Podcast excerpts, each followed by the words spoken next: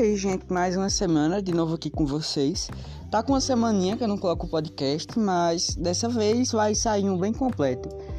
Na, na descrição do podcast vai estar as minhas redes sociais, Facebook, Instagram e Twitter. E hoje eu estou em um ambiente aberto, por isso vocês estão escutando os barulhos dos passarinhos, mas é para poder melhorar o áudio. Eu vou inclusive pôr uma trilha que eu acho que vai disfarçar bastante. E o seguinte, hoje eu vou falar qual a importância de um cronograma de estudo e como fazer um cronograma de estudo. O cronograma de estudo é apenas um nome chique para poder dizer que é uma tabelinha onde você pode pôr as suas matérias, o dia que você vai estudar, a hora que você vai estudar e outra. Não existe só cronograma de estudo. Quando a pessoa estiver falando em cronograma, é que ela está fazendo ali, digamos que um mapa com o horário que ela vai fazer algo, com as coisas que ela tem que fazer durante um dia. E isso pode, esse cronograma pode ser feito em uma agenda, esse cronograma pode ser feito em um calendário, esse cronograma pode ser feito virtual. Inclusive, hoje em dia a gente tem diversas plataformas que fazem cronogramas automaticamente de acordo com a sua demanda. E assim, os cronogramas você pode organizar por mês, por semana, por dia. Eu recomendo você fazer semanal.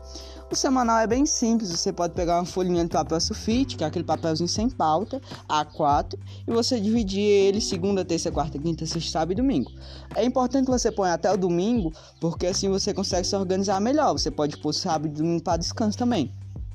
E tu olha quantas matérias tu vai ter que estudar na semana e tu divide por aquela quantidade de dias, sempre dando mais peso àquelas matérias que você tem mais dificuldade e digamos que pondo menos vezes na semana aquelas matérias que você tem mais facilidade, para que você dê mais um enfoque nas que você tem dificuldade e assim fique bem dividido esse cronograma. Se você quiser, você pode se adequar pondo horários. Caso você não tenha um horário certo para poder estudar, recomendo que você não ponha o horário, mas que você se organize uh, bem legal. Você põe as matérias em ordem crescente, decrescente, e você põe também um tempinho de descanso. Tem vários métodos de estudo que eu ensino é que primeiro você veja uma videoaula, depois você veja a teoria daquele conteúdo, sempre fazendo resumo, anotações, e por último faça um resumo escrito ou um resumo falado e ponha um, digamos que um tempo assim para que você faça revisões.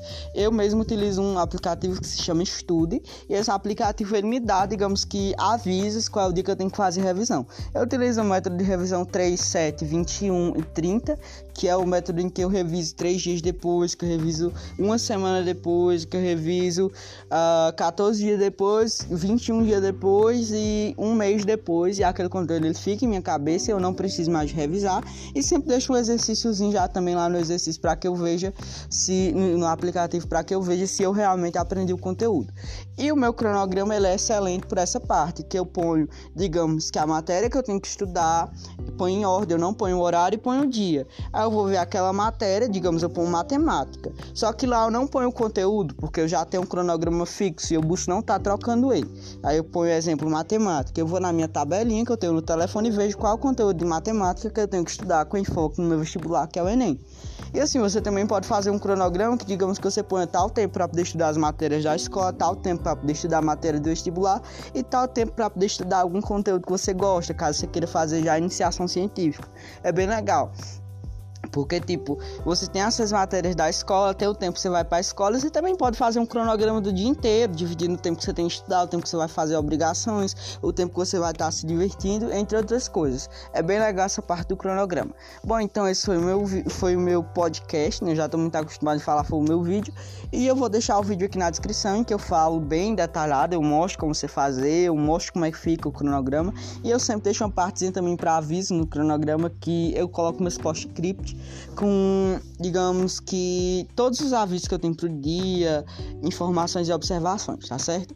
E você me siga em minhas redes sociais, já falei, e olhe lá o vídeo e tenha um bom dia, tarde ou noite.